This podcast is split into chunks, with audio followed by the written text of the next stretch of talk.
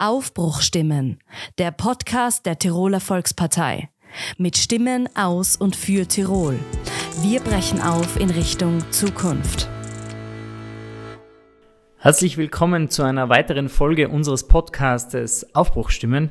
Heute lassen wir eine sehr junge Aufbruchstimme zu Wort kommen, nämlich die jüngste Landtagsvizepräsidentin in Österreich. Herzlich willkommen, liebe Sophia Krücher. Vielen Dank für die Einladung. Es freut uns, dass du heute Teil unseres Podcasts bist, heute zu Gast bist. Du bist mit 27 Jahren die jüngste, erste Landtagsvizepräsidentin, die, die es in Österreich gibt. Du komplettierst damit eigentlich ein weibliches äh, Landtagspräsidium, ganz spannend, also mit drei Präsidentinnen. Auch das ist österreichweit ganz einmalig. Du bist Landesobfrau der jungen Volkspartei Tirol und deine Steckenpferde sind ja Zukunftsthemen wie Bildung und Digitalisierung. Liebe Sophia, was wolltest du als Kind werden? Wolltest du schon Landtagsvizepräsidentin werden? Wolltest du in die Politik gehen? Also es war nie mein Plan, in die Politik hauptberuflich zu gehen. Und ich wollte sehr gerne Reporterin werden, wie die Carla Kolumna, die vielleicht der eine oder andere auch von Benjamin Blümchen kennt. Denn ich bin genauso neugierig und wollte schon seit ich Kind bin immer alles wissen, was so passiert, was wer macht, was jemanden bewegt. Und ich denke auch, dass das für meine aktuelle Funktion sehr wichtig ist, dass es einen interessiert, was die Menschen bewegt, was sie machen und was sie brauchen.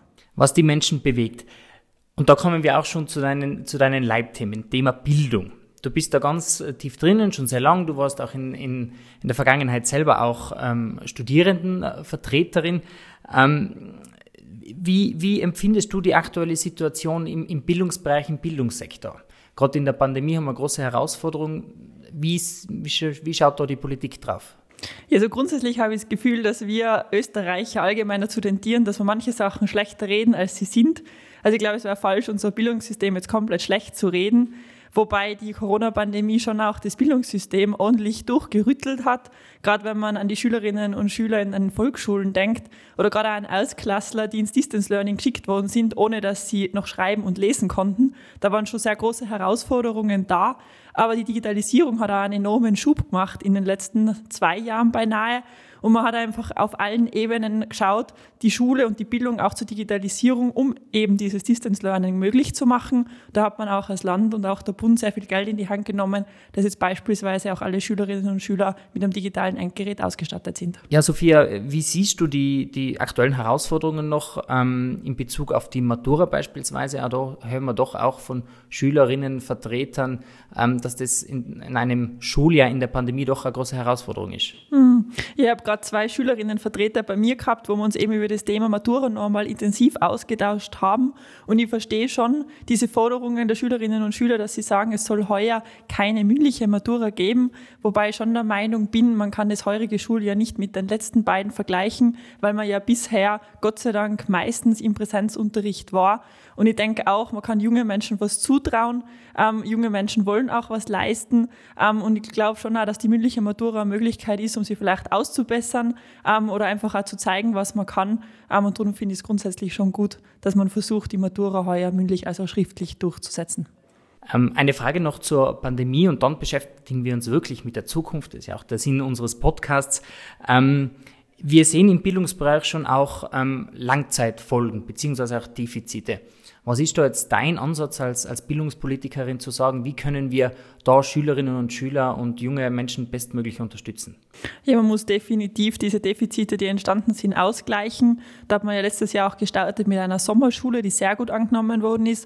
Und ich bin der Meinung, dass man das auch weiter fortsetzen soll, dass Schülerinnen und Schüler auf einer freiwilligen Basis die Möglichkeit haben, sich in den Ferien weiterzubilden, da auch neue Kompetenzen vielleicht zu erlernen, aber auch das nachzuholen, was unterm Jahr nicht möglich war. Wie schätzt in, in Bezug auf die psychische Gesundheit auch von jungen Menschen ein? Ich meine, das wird uns abseits von der Pandemie auch in Zukunft noch beschäftigen, weil natürlich ähm, Social Media beispielsweise so viele Vorteile es hat, auch, hat, ähm, auch einige Nachteile äh, mit sich bringt und auch Herausforderungen für die Psyche junger Menschen darstellt. Mhm. Ja, grundsätzlich ist es so, dass ich das Gefühl habe, dass man seit Beginn der Pandemie jetzt viel offener über das Thema auch spricht. Man fragt mehr nach, wie geht es einem, was bewegt eben jemanden oder wie geht es der psychischen und mentalen Gesundheit. Das ist etwas, was man in meinen Augen davor viel zu wenig auch gemacht hat. Und das Thema psychische Gesundheit wird nach wie vor bei uns sehr oft tabuisiert. Und ich glaube, da haben wir alle noch einen Aufholbedarf da. Ähm, wobei ich schon sehe, wir brauchen mehr Schulpsychologinnen und Schulpsychologen, die für äh, Schülerinnen und Schüler da sind. Ähm, und ich glaube, man muss auch davor schauen, wie man junge Menschen auch resistent macht, weil ich meine, du hast gerade das Thema Social Media auch angesprochen, teilweise passiert da Mobbing und Hass im Netz, was auch für junge Menschen ein sehr verletzlicher Vorfall dann sein kann.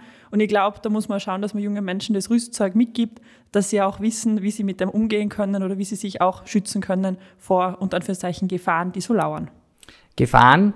Ähm, wir sind da jetzt schon mitten in einem weiteren Leitthema von dir, eben Digitalisierung. Wir haben Gefahren, aber wir haben auch Chancen. Ich glaube, wir sollten ähm, mit dem Positiven anfangen, wenn wir über die Digitalisierung sprechen.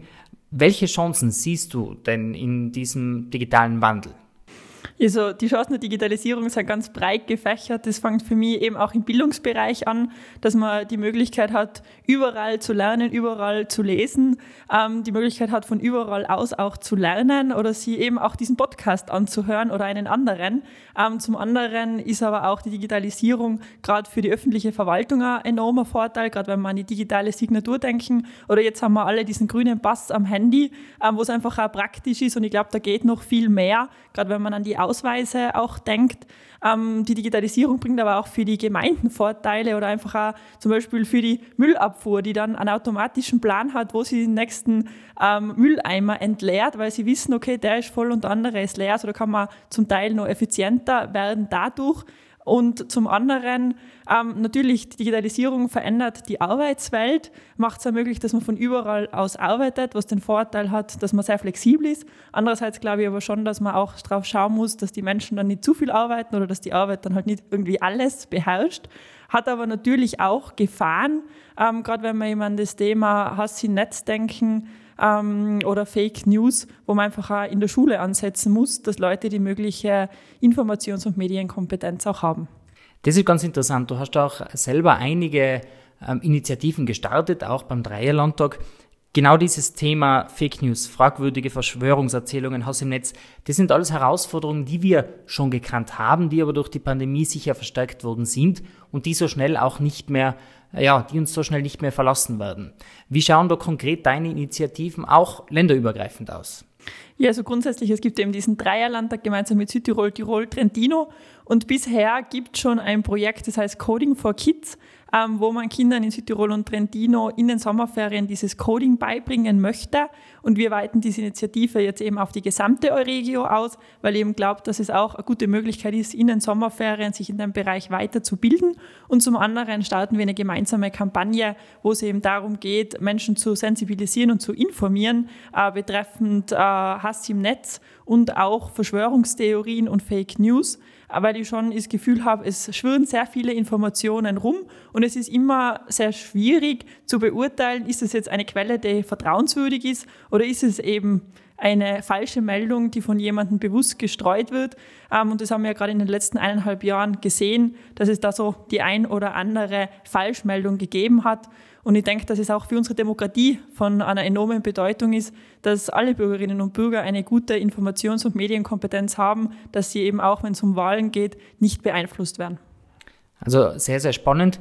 Du bist auch Europasprecherin der Tiroler Volkspartei im, im Tiroler Landtag. In dieser Funktion denkt man dann eigentlich bei jeder Gesetzesinitiative auch gleich über den Tellerrand hinaus? Versucht man da dann eben auch gerade Südtirol, Trentino auch mitzunehmen? Wie, wie schaut das in deiner, in deiner alltäglichen Praxis aus? Also Europa ist für mich eine Herzensangelegenheit und ich versuche schon, wo es geht, auch so die Nachbarländer insbesondere mit einzubinden. Beispielsweise haben wir jetzt auch eine Jugendstrategie für das Land Tirol umgesetzt, wo wir aber auch unsere Nachbarregionen einbinden, weil ich der festen Überzeugung bin, dass man eben auch von anderen lernen kann oder gemeinsam Dinge noch besser umsetzen kann. Wobei es schon so ist, dass es einige Themen gibt, die dann sehr regionalen und spezifischen Bezug haben. Da fokussiert man sich dann natürlich auf die Region, wobei es schon sehr viele Themen gibt, die wir nur gemeinsam bewältigen können. Jetzt bist du auch Landesobfrau der Jungen Volkspartei Tirol, also einer der größten politischen Jugendorganisationen in unserem Land. Und du versuchst auch junge Menschen für Politik oder für die Übernahme von Verantwortung zu begeistern. Jetzt dauert es nicht mehr lang, dann stehen am 27. Februar auch die Gemeinderats- und Bürgermeisterwahlen in Tirol ähm, ja, am Tapet. Wie schaffst du es, junge Menschen von der politischen Arbeit zu überzeugen oder die auch bestmöglich zu unterstützen? Ja, so als Landesobfrau ist es ja zum einen meine Aufgabe, aber zum anderen auch mein Antrieb, dass ich junge Menschen für Politik begeister und wir haben hier sehr viele junge, engagierte Menschen in unseren Reihen. Wir haben sechs junge Bürgermeister unter 35, über 100 junge Gemeinderäte. Und die sind ja alle schon so Leuchtsteine, die auch wieder andere ansprechen ähm, und motivieren, mitzumachen. Aber als JVB sind wir auch in den Bezirken und Gemeinden gut vertreten und schauen eben auch dort, dass wir jetzt für die Gemeinderatswahlen Informationsveranstaltungen machen, äh, Vernetzungstreffen, weil ich glaube, das ist ganz was Wichtiges, dass man Junge, die vor einer ähnlichen Herausforderung stehen oder die was Ähnliches anstreben, zusammenbringt, ähm, weil nur gemeinsam kann man mehr erreichen. Das heißt, du sorgst auch für den politischen Nachwuchs für die Zukunft, eigentlich innerhalb der Tiroler Volkspartei, dass sich junge Menschen auch mehr für Politik interessieren. Was würdest du jetzt einem politikinteressierten jungen Menschen ähm, hier auf diesem Weg äh, im Podcast mitgeben? Es ist ganz wichtig, dass man sich einmal informiert und anschaut, wo kann man sich einbringen. Ich glaube, Engagement muss nicht immer sofort in der Politik starten. Es gibt viele Möglichkeiten, um sich zu engagieren, sei das jetzt in einem ehrenamtlichen Verein wie im Sportverein oder bei der Jungschar oder bei den Jungbauern. Also da gibt es viele Möglichkeiten. Ich glaube, das Wichtigste ist, aktiv zu sein und dann im nächsten Schritt, wenn man sich politisch engagieren möchte, gibt es natürlich viele politische Jugendorganisationen, wobei die JVB definitiv jene Organisation ist, wo die Mitglieder und die Funktionäre nicht lange auf der Ersatzbank sitzen, wie teilweise bei Fußballspielen, wo man dann auf die 90. Minute aufs Einwechseln warten muss, sondern in der Volkspartei werden die Jungen relativ schnell in verantwortungsvolle Positionen auch gebracht, wo sie die Möglichkeit haben, mitzugestalten. Ein schönes Bild, das man sich gut vorstellen kann. Ähm, liebe Sophia, die JVB, da machen junge Menschen für junge Menschen Politik im Bereich der Jugend. Du bist eine Jugendpolitikerin, du bist eine Jugendvertreterin. Wo siehst du ähm, gerade bei der Jugend große Herausforderungen oder wo müssen wir denn auch als Land Tirol anpacken? Also gerade das Thema Wohnen ist für junge Menschen ein sehr zentrales, weil es sehr schwierig ist, leistbaren, leistbaren Wohnraum zu finden.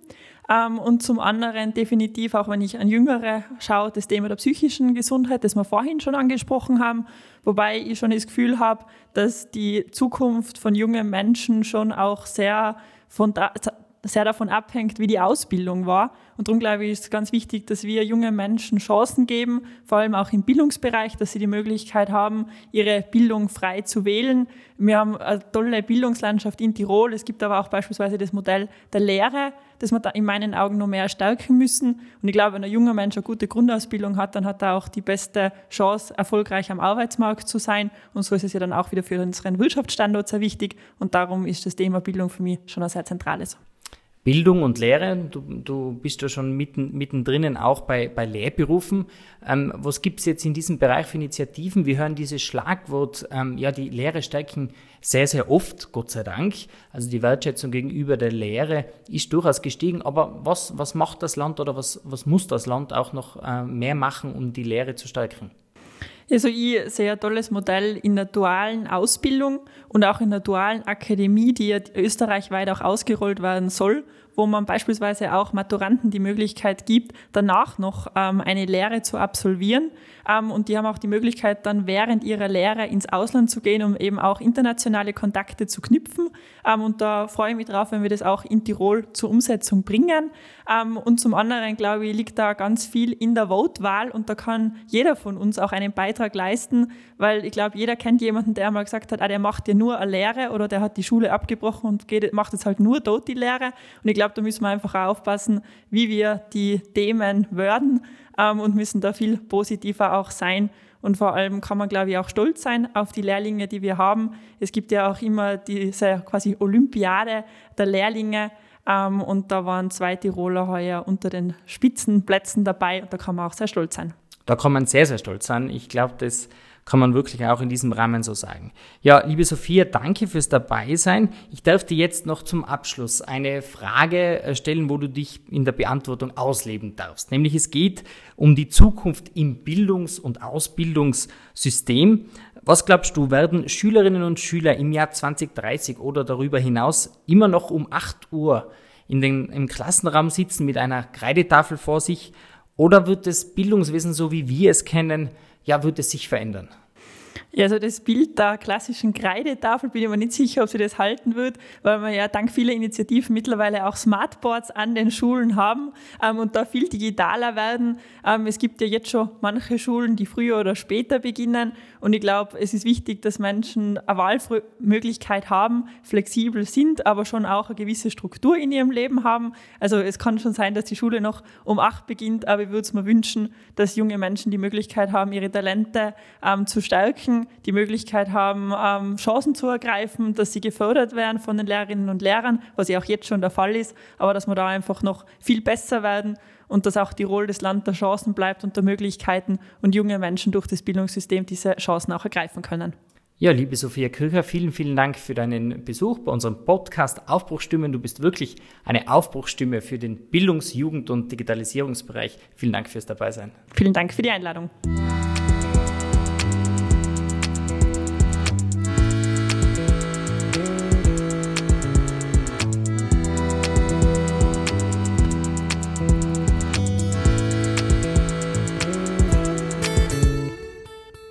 Aufbruchstimmen, der Podcast der Tiroler Volkspartei. Mit Stimmen aus und für Tirol. Wir brechen auf in Richtung Zukunft.